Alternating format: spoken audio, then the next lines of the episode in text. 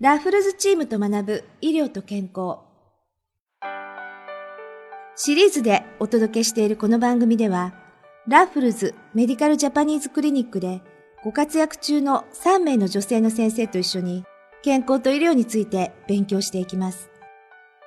ラッフルズメディカルグループはシンガポールにある総合病院を母体とし、ここ上海ではジャパニーズクリニックを含むインターナショナルクリニックを運営しています。特に専門分野について臨床経験の豊富な医師による診療に定評があります。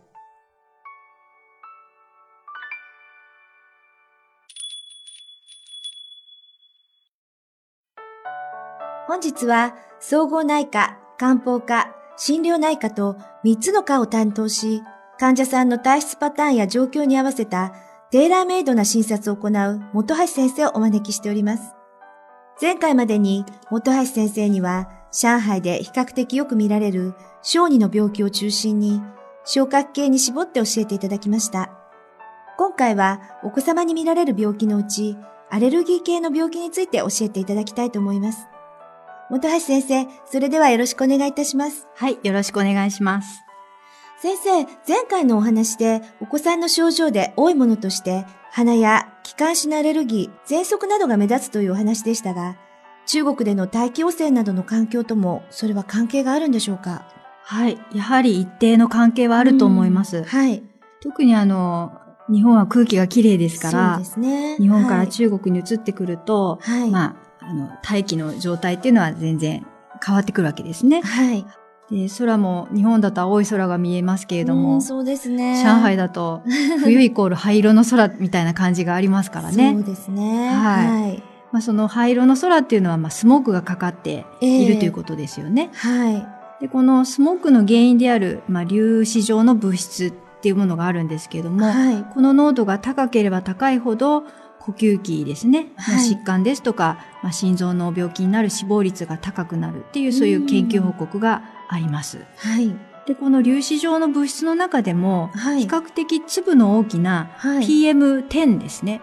あるいはあの、浮遊粒子状物質って言われているものがあるんですけども、はい、そういった粒が大きいものよりも、えー、より小さな PM2.5 ですね。もう皆さんよくご存知と思いますけれども、はいはい、そうね、そういったその粒子が小さいものほど健康への被害、まあ、影響っていうのが大きいというふうに考えられてますね。はい。で、はっきりとしたメカニズムっていうのはまだ解明はされていないんですけれども、はい、鼻ですとか気管支のアレルギー性の症状っていうのも関連があるのではないかというふうに考えられています。はい。それからあの、中国らしいものとしては、ええ、大体そうですね、5月の下旬ぐらいからでしょうか。はい、まあ、初夏を迎える頃に、こう、ひよひよと綿毛のように飛んでくる。ありますね、よく見ます。はい、はい、あの、アカシアとか、まあ、プラタナスから出てきてるっていうふうに言われてますけど、えー、あの、綿毛ですとか、えー、あとあの、プラタナスの葉っぱですね。はい、はい、裏返してみると、ちっちゃなあの、トゲ状のものがついてるんですけども、えー、まあ、針状のその物質に対するアレルギーっていうのがあるようで、ああ、なるほど。はい。はい、あのプラタナスの並木の下を散歩しているとどうもくしゃみが出るとか、えー、まあ目が痒くなるというようなこと、あの、おっしゃる患者さんがいるんですけれども、はいまあ、これも一種のアレルギーで、なるほど。で、こういったあのアレルギーを引き起こすような物質のことをアレルゲンというふうに呼んだりしています。はい、なるほど。大気汚染があったり、他にはアレルゲンというものがたくさんあるということなんですが、そもそもアレルギーというのはどういう状態を指すのかなと思うんですが、はい、教えていただけますか？はい。あの、簡単に言いますと、はい、アレルギーというのは、えええー、免疫が過剰に働きすぎている状態のことなんですね。うん、はい。で、アレルギーというふうに一言で言いますけれども、アレルギー担当チームみたいのがありまして、はい。で、二つに分けられるんですね。はい。主には、液性免疫って、液っていうのは液体の液ですね。はい。それから細胞性免疫っていう、まあ、二つのチームがあるんですね。えー、はい。で、普通は、まあ、赤組と白組だとしたら、ええ、この赤組と白組っていうのが、同じぐらいの力で仲良く仕事をしてるんです。うん。ところ面白いですね。そうなんですね。はい、面白いんですね。まあ、こういうバランス感覚っていうのがあって、はい、そのバランスの中でうまく赤組さんと白組さん仲良くやってるんですが、はい、まあ、アレルギーになってくると、はい、液性免疫の方が優勢になっちゃうんですね。うん。で、実はね、あの、面白いことがあって、はい、アレルギーのこのチームの一番リーダーになってくるのがマクロファージ。っていう細胞があるんですけど、はい、マクロファージがまず外からやってきたばい菌をパクッと食べるんですね。はい、はい。で、食べて、はい、あ、味を見て、あ、ええ、これはこういうふうに仕留めようとか、こんな作戦でいこうっていう、こう作戦、まあ命令系統で流して、え、で、その命令によって液性免疫とか細胞性免疫っていうのが動くんですね。はい。で、細胞性免疫の方が、はい。どちらかというと、その液性免疫に命令を出す立場になるので、えー、まあ、軍隊でいくと、はい、細胞性免疫っていうのは小康レベルなんですね。あなるほど。格がちょっと上なんですね。そうなんですよ。はい、で、液性免疫の方は、兵士みたいな立場なんですけども、はいはい、まあ、通常は仲良くやってるわけです。えー、ところが、アレルギー状態になっちゃうと、はい、その兵隊さんの液性免疫っていうのが、まあ、あたかも下克上のような状態になって、うん、いきなりその細胞性免疫に対して、攻撃的な、なるほど。はい。そういうまあ反乱を起こしちゃうんですね。はい、まあ言ってみれば赤組さんと白組さんが内紛を起こしちゃうと。うん、内紛状態になってしまったってことですね。そうなんですね。はい。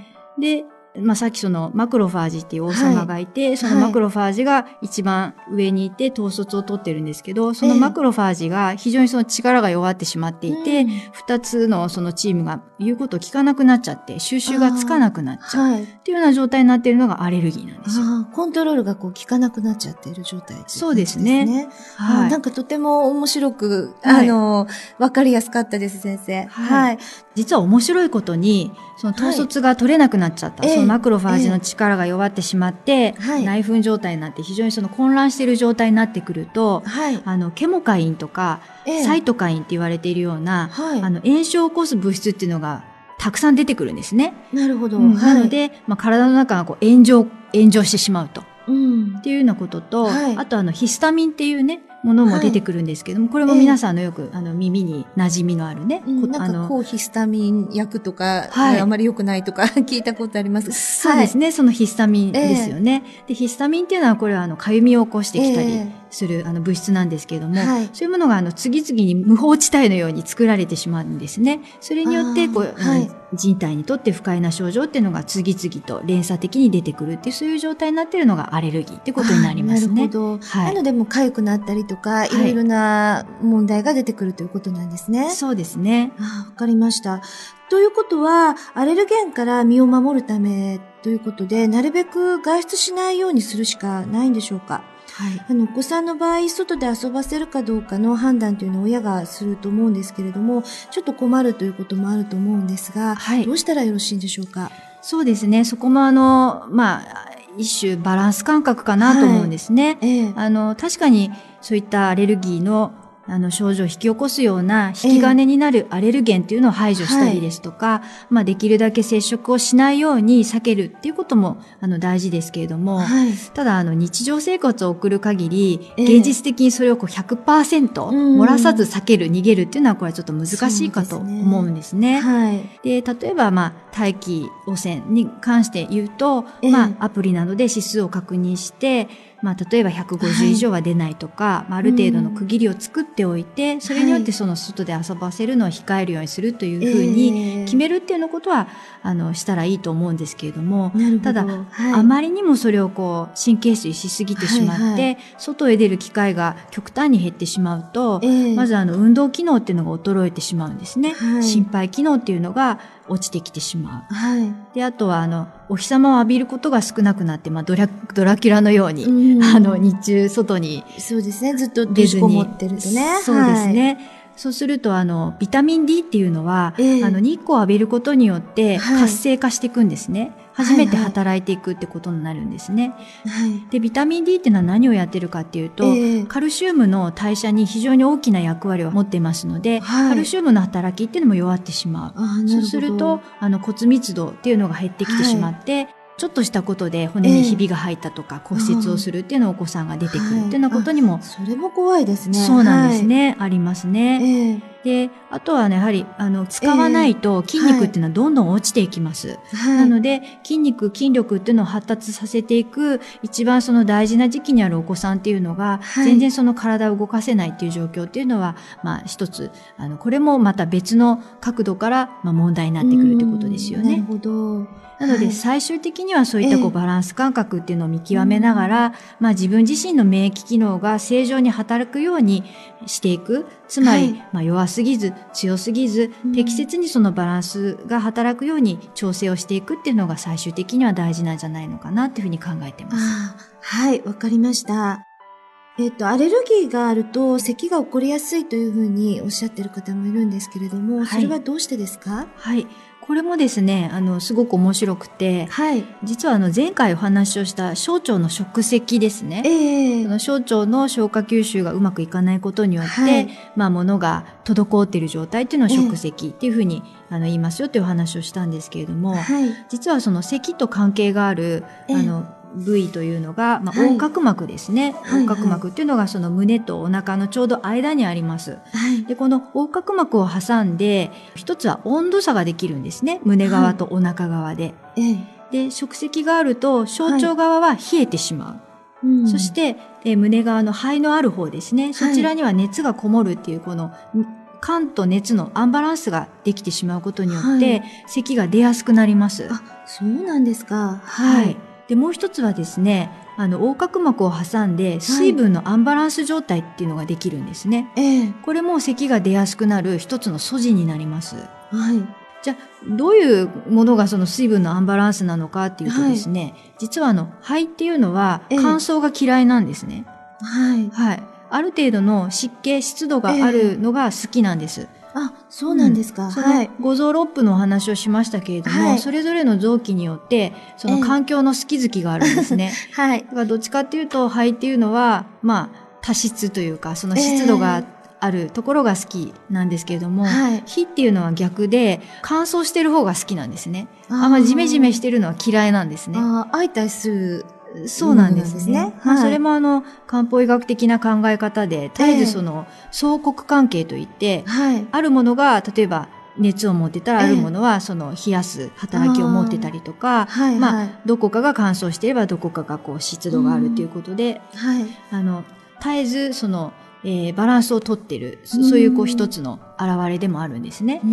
でところが、そのジメジメというか、ある程度湿度があるのが好きな肺の方が乾燥してしまっていて、はい、で、小腸側の方ですね、まあ火も含めてですけれども、はい、え。ー、えー、消化器側の方が水はけが悪くなって、はいはい、えー、ジメジメの状態になっちゃうんですね。こういうアレルギーまあ、あるいはそのアレルギーを起こす元になっているその小腸の食石っていうのがあると、はい、そういう全く逆の環境になっちゃうんですね。はい。うん。それでお互いがうまく働かなくなって、うん、えー、それが咳を引き起こすっていうふうな、そういうメカニズムがあります。なるほど。面白いですね。はい、そうですね。はいそして、こういうあの、水分のアンバランス状態っていうのが続いていきますと、はい、水っていうのは、水を飲んで、はい、そして体の中を巡って、そして最終的におしっこや、まあ便としてこう出ていくわけですね。はい。ところが、その水っていうのがうまく回らないことによって、はい、えー、まあ汚い水っていうのが体の中に溜まってきます。なるほど。で、それが長時間溜まれば溜まるほど、ええ、水分は飛んでネバネバしてくるんですね。はい。うん。で、こういうものを痰とか陰っていうふうに言うんですね。痰っていうのは、あの、咳や痰の痰です。はいはい、陰っていうのは飲食物と、まあ、あの、飲料水とかの陰ですね。はいはいこういったそのネバネバしたお水っていうのが、まあ、肺に溜まってくると。はい。うん、まあ、風邪ひいたりした時に、あの、咳すると痰が出るっていうのもこの、このメカニズムによって出てきているものですけれども、はい、そういう水のアンバランス状態が長引けば長引くほど、うん、こういった病状っていうのがどんどん複雑になって、えー、治療に時間を要する、手間取ってしまうっていうふうになってきますね。なるほど。わかりました。えっと、そうした場合、どのような治療をしていくのが有効なんですか？あの、まあ、漢方でこういったものを治したいってことでね、はい、いらっしゃる患者さんも少なくないんですけれども、はい、あまりにもアレルギーの症状がひどい時というのは、はい、まあ、まずあの、火事場のね、えー、火事、火をね、まず消すっていうところからスタートしなきゃいけない。まあその火消しの役になってくるのが、抗アレルギー剤ですね。はいはい、アレルギー反応を抑えるお薬のことですね。えー、はい、で、まず火を消して、で、その上で、その火がつきやすい状態になっているのを漢方薬で整えるっていう、そういう症状の根っこの方をね、漢方で治していくっていう、はい、そういう治療をしていますね。ああ、それはまあ西洋とまた東洋の漢方と一緒に組み合わせて、有効なお薬を作っていくっていう感じなんですね。そうですね。素晴らしいですね。はい。はい、じゃあその漢方のね、はい、治療っていうのはどの辺をこうフォーカスをして行っていくかっていうと、はい、大きく分けて4つになってくると思うんですね。はい、一つは、その横隔膜を挟んで、肺が乾燥してしまっている。はい、で、かたやその胃腸がジメジメしちゃってるっていう、そのアンバランス状態ですね。もともとその、それぞれの臓器が好きな環境とは全く逆の状況になってしまっているので、もともとそれぞれが好きな環境に戻すっていうお手伝いをする。そういう漢方を使うってことですね。はい、で、二つ目が、痰っていうのは火でできるっていうお話をしましたけれども、えその痰ができにくくするようにするために、はい、あの、火っていうのをこう、働きをバックアップしてあげるんですね。はい。はい。それから、あの、溜まっている側の肺の方もね、肺の機能っていうのをサポートしてあげて、痰を取り除くという、はい、そういう治療をしますね。はい。で、3番目ですね。ええ。その食石っていうのができやすい一つの素地になってくるのが、まあ、腸内細菌のバランスの崩れなんですね。はい。なので、腸内細菌が、まあ、善玉菌を応援するような、はい、そういう治療ですね。はい。うん、そして、酵素が働きやすい環境にしてあげるっていうような、そういうことが、まあ、3番目になってきますね。なるほど。はい。で4番目ですね。はい。まあ、pH ですね。はい、アルカリ性酸性のバランスを保ってあげる。えー、そして、あまりにも体温が低すぎてしまうと、はい、腸というのはうまく発揮できませんので、はい、体温を適切なレベルに保っていくということですね。はい、それから、薬の方も、これはあの腸で吸収されますので、はい、せっかくその腸を整えようと思って出したお薬が、はい、あの吸収されないことには、効き目が出てこないわけですね。そうですね。なので、その薬の効果が出やすいように整えるっていうね、うん、なんかこう、面白い、えー、そういう働きも持ってるんですね、漢方っていうのはね。ああ、なるほど。はい。まあ、体内のバランスを整えていくということなんですね。そうですね。ああ、わかりました。その他私たちが生活上注意しなくてはいけないとか、はい、注意した方がいい点などありましたら教えてください。はい。まあ、これも非常にあの基本的なことで、はい、皆さんも日頃注意されていると思いますけれども、はい、まあ、大事な点としては3つ挙げられると思います。はい、1つはですね、あの、これは成人も同様なんですけれども、はい、適切に外に出て、お日様を浴びていただくことですね。これによって、えー、ビタミン D とカルシウムのその代謝っていうのがうまく働くようになって、まあ、骨ですね、骨代謝っていうのがうまく働くようになってきます。はい。2番目が、まあ、寝る子は育つというふうに言いますけれども、はい、成長ホルモンが寝ている間に出ますので、はい、で、非常にその寝るっていうことは大事ですね。ああ、なるほど。成長ホルモンっていうのは、体を大きくするために働いているだけではなくって、はい、免疫系ですとか、自律神経系のバランスを整えていく上で、非常に大きな働きを持っています。はい、なので、しっかり寝ると。あの、うん、最近だとそのゲームをやっていて、ああ、夜更かしとか、ね、夜更かしをして、はい、その寝るタイミングっていうのを逃してしまうんですけれども、はい、実はゴールデンタイムというのがあって、えー、まあ午後11時から午前1時の間が成長ホルモンのゴールデンタイムと言われていますので、遅くともやはり11時前くらいにはベッドに入ると。なることが必要になってくると思いますね。わかりました。はい。で、最後3番目。はい、まあ、こちらも本当に基本ですけれども、ええ、やはり骨だけではなくてこう筋肉ですね。はい、筋肉がえ丈夫になっていくためには、運動して適切な刺激を与えることが必要ですね。はい。えー、腸の周りにもこれたくさん筋肉というのがあります。はい、こういったところが発達していくと、腸の働きをサポートしてくれる働きがありますので、ええー、運動していくっていうのもとても大事になってきますね。はい。あの、よくわかりました。えっと、今回は前回に引き続き、お子さんの気になる症状から、特にアレルギーについてのお話を中心に伺っていきました。生活上の注意点など、いろいろ私たちが勉強になるお話を教えていただきました。もた先生、今日はどうもありがとうございました。ありがとうございました。